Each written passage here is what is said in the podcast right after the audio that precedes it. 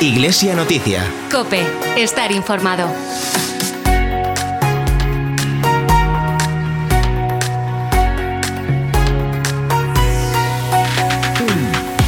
Representantes de diferentes instituciones religiosas se reunieron este pasado lunes con el fin de elaborar una estrategia de acogida y acompañamiento de personas refugiadas procedentes del conflicto armado que se está desarrollando en Ucrania.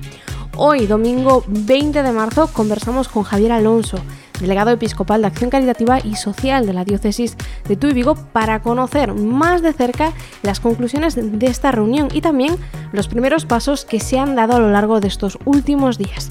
Un saludo de quien te habla, de Carol Buceta en estos micrófonos y de todo el equipo que hace posible este programa de Iglesia Noticia.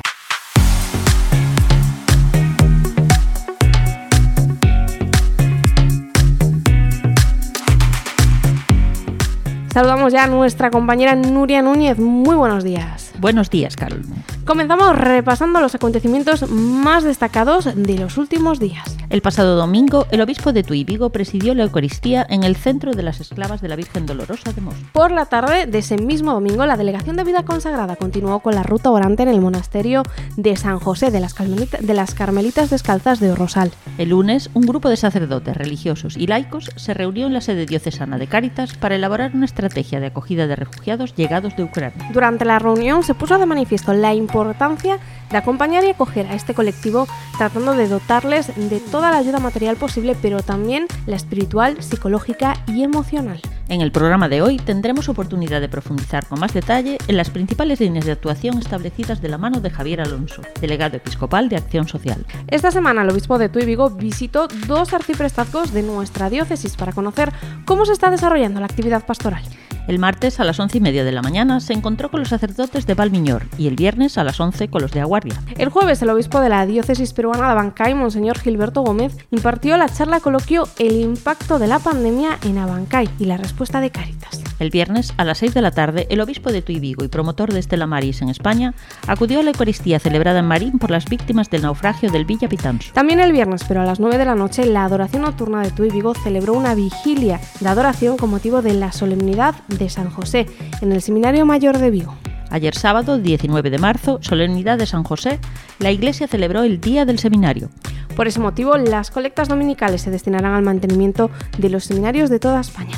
Y hasta aquí el repaso de la semana. Iglesia Noticia. Cope, estar informado. El lunes, representantes de diversas instituciones eclesiales se reunieron para elaborar una estrategia con la que acoger y acompañar a los refugiados ucranianos. Para conocer un poco más de cerca las primeras líneas de acción, está con nosotros en estos micrófonos Javier Alonso, delegado episcopal de Acción Caritativa y Social de la Diócesis de Tuy Vigo. Lo entrevista nuestro compañero Alberto Montes. Hola Javier, ¿qué tal? Buenos días y feliz domingo. Hola, buenos días y feliz domingo para todos también. Javier, como nos comentaba Carolina en la introducción, desde nuestra diócesis de Tuy Vigo se está ya preparando una estrategia de acogida y acompañamiento a los ucranianos que llegan a nuestra diócesis. ¿Cómo, cómo está siendo o cuál es esa hoja de ruta para acompañar a las personas de Ucrania que llegan a Tuy Vigo? Eh, bueno, la, la, hoja de ruta es fundamentalmente el que al ser un conflicto internacional y una situación de guerra, evidentemente las primeras víctimas son las personas que, sufren y que en este caso son pues toda la población civil de Ucrania que está obligada a salir del país por la situación. Nosotros como, como Cáritas y también pues la diócesis como, como un ámbito de la iglesia y territorio no tenemos capacidad como institución de poder eh, hacernos presentes allí. Pero sí como iglesia. Entonces, la primera acción como tal y la emergencia primera es apoyar a las cáritas que están y a las instituciones eclesiales que están trabajando en el territorio. Esto es, desde el primer momento, nuestro trabajo en red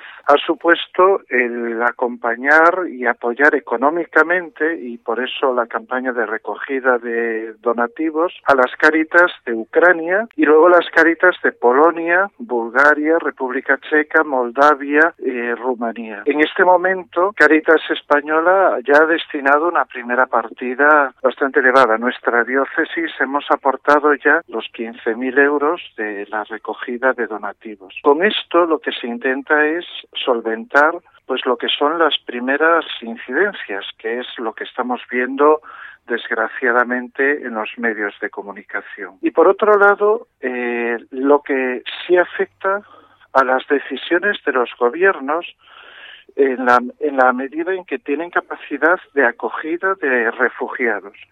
Y nosotros nos hemos puesto al servicio, a disposición de las autoridades, eh, desde esa estrategia que tiene Cáritas, de eh, buscar lugares eh, comunitarios que puedan acoger a las personas que, que las autoridades pues dispongan y que trasladen ellos mismos con su documentación y con todos los servicios que necesitan. Javier, a lo largo de estas últimas semanas hemos visto en nuestra diócesis eh, numerosas iniciativas eh, para ayudar a los, a las personas, a los refugiados en, Ucrania eh, a través de envío de, material sanitario, de alimentos, de donativos. Pero en este momento concreto, nuestros oyentes, ¿cuál será la forma más eficaz para que su colaboración sea efectiva? La más eficaz en este momento es colaboración económica, por varias razones.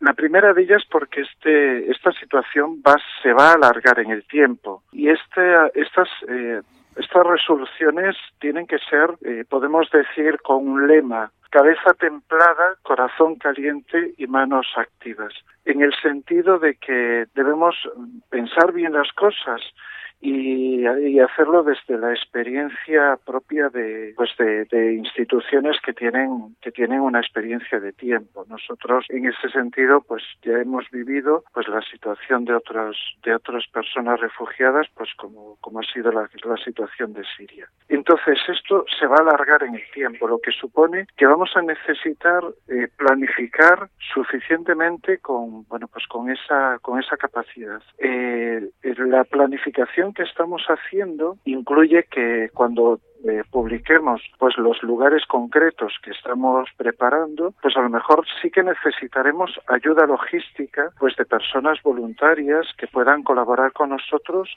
en preparar esos lugares, en, en la acogida, en el acompañamiento, en que las familias no se sientan solas, en, en cosas que se van a alargar desgraciadamente en el tiempo, porque regresar a un país destruido eh, supone pues regresar a, a, una vida pues también marcada por el sufrimiento y eso es muy complicado para ellos.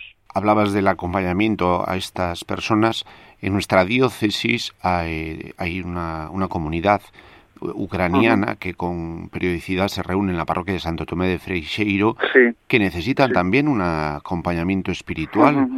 Eh, ¿Desde la diócesis se les puede brindar esa atención? Nuestra pretensión, y esta es voluntad del obispo, porque es él el primero que, que quiere también mostrar esa cercanía de la Iglesia hacia esta, esta, hacia esta realidad tan dolorosa. La pretensión es que nosotros abarquemos el máximo de dimensiones posibles de las personas, así como, bueno, es de felicitar pues esa generosidad y esa disposición y también ese trabajo que, que se ha realizado a través de la Delegación de Migraciones que, que tú pues diriges y a través de, vuestras parroquias de, Santa Marta y de Santo Tomé, el, ofrecer esa posibilidad de, de, enviar una primera ayuda de emergencia material que, que, que realmente pues es el primer impulso que tenemos porque porque es lo que vemos, lo que percibimos en los medios y, queremos abordarlo. ¿no? Pero eh, no cabe duda de que esto es un reto para nosotros también el vivir una dimensión ecuménica. Nuestros hermanos cristianos ortodoxos, pues también eh, pues tienen esa, esa misma fe en, en, Cristo que se hace presente en el, en el refugiado, ¿no? en el pobre, en aquel que, pues, que es desplazado, en aquel que sufre y con ellos también queremos eh, vivir esa dimensión de fe. Y yo creo que es un reto para nuestra iglesia de Tuy Vigo el que podamos eh, crear un, pues un vínculo de unidad, de comunión.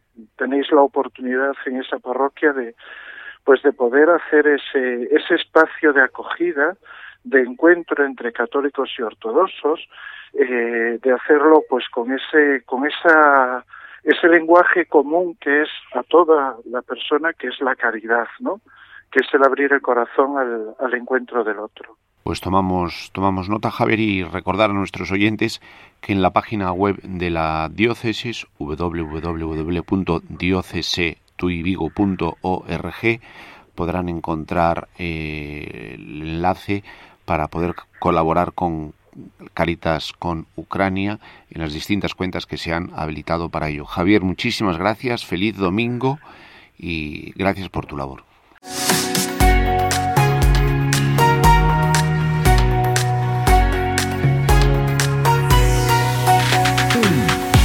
Te contamos algunos de los actos diocesanos previstos para los próximos días. Hoy, a las 11 de la mañana, el obispo de Tuy Vigo presidirá la Eucaristía con la comunidad de los hermanos misioneros de los enfermos pobres de Teis. El objetivo de estas visitas, que se prolongarán durante todos los domingos de Cuaresma, es visitar y conocer la situación actual de las comunidades de vida religiosa presentes en el territorio eclesial de la diócesis. También hoy, pero a las 6 de la tarde, la Delegación de Vida Consagrada continúa con la ruta orante por diferentes monasterios de vida contemplativa de la diócesis. En esta ocasión, el encuentro tendrá lugar en el monasterio de la Virgen del Carmen y San José, de las Carmelitas Descalzas de Sabarís. El miércoles, a las 11 de la mañana, el obispo de Tuy Vigo se encontrará con los sacerdotes del arciprestazgo Montes Montariz. A través de estas visitas, el obispo de Tuy Vigo, Monseñor Luis Quinteiro, quiere conocer cómo se está desarrollando la actividad pastoral en todo el territorio eclesial y presentar también algunas iniciativas diocesanas como el Sínodo de los Obispos por una iglesia sinodal, comunión, participación y misión. El próximo viernes comienza la iniciativa convocada por el Papa Francisco 24 horas para el Señor, con la que se invita a los fieles a adorar a Jesús Eucaristía durante 24 horas continuadas. En nuestra diócesis, las 24 horas para el Señor se llevarán a cabo en el Templo Parroquial del Sagrado Corazón de Jesús en Vigo, durante el viernes 25 y el sábado 26. Desde las 9 de la mañana y hasta el término de la misa a las 8 de la tarde, la Eucaristía permanecerá expuesta para todos los fieles que quieran tener un rato de adoración eucarística. Además, también será una oportunidad para acercarse al sacramento de la reconciliación. El viernes a las 8 de la tarde, en el marco de las 24 horas para el Señor, el obispo Luis Quinteiro presidirá la Eucaristía con motivo de la Jornada por la Vida. Esta Eucaristía será en el Templo Parroquial del Sagrado Corazón, donde se desarrollarán estas 24 horas para el Señor. Y el sábado también a las 8 de la tarde el obispo clausurará esta iniciativa 24 horas para el Señor. El sábado por la mañana el Consejo Diocesano de Pastoral se reunirá en el Seminario Mayor San José para evaluar el desarrollo de las acciones previstas en el plan pastoral y también para comentar la situación actual del sínodo. El domingo, el obispo de Tuy Monseñor Luis Quinteiro, presidirá la Eucaristía en el Centro de las Esclavas de la Virgen Dolorosa de Crescente. Ya está abierta la inscripción para el retiro de Cuaresma organizado por la Delegación de la Pastoral Juvenil y Universitaria de Tuy Vigo. Este retiro tendrá lugar en el monasterio de Santa María la Real de Oseira en Nourense durante el fin de semana del 1 al 3 de abril. Toda la información relativa a esta experiencia de oración se puede encontrar en la web de la delegación www.pjutuivigo.com. Escuchamos a continuación un audio del sacerdote Jesús García, miembro de la Delegación de Pastoral Juvenil y Universitaria, que nos invita a participar de esta iniciativa. Yo, la Pastoral Juvenil y Universitaria de la Diócesis de Tuy Vigo, quiero ofrecer un espacio de silencio y de oración en el que nos apartemos del ruido de lo cotidiano y podamos adentrarnos en la profundidad de un Dios clemente, misericordioso y que nos quiere con locura. Del 1 al 3 de abril en el monasterio de Santa María la Real de Oseira tendremos esta oportunidad. No dejes escaparla. Vive intensamente esta cuaresma. Hasta aquí esta Iglesia Noticia de Tu. Recuerda que puedes seguir la actualidad diocesana en www.diocesetuivigo.org o a través de nuestros perfiles en Facebook, Instagram y Twitter. Escríbenos al correo radio.diocesetuivigo.org para contarnos las noticias de tu parroquia, delegación, movimiento, etc. Te esperamos cada domingo a las 10 menos cuarto en este dial de Cope Vigo, el 87.8 de FM o 900 de onda media. Nos despedimos con esta canción, Buenos días Señor, del grupo católico 2 y él. En esta mañana de domingo te invitamos a comenzar dando gracias a Dios, buen pastor, por el don de la creación. Feliz domingo y hasta la próxima semana.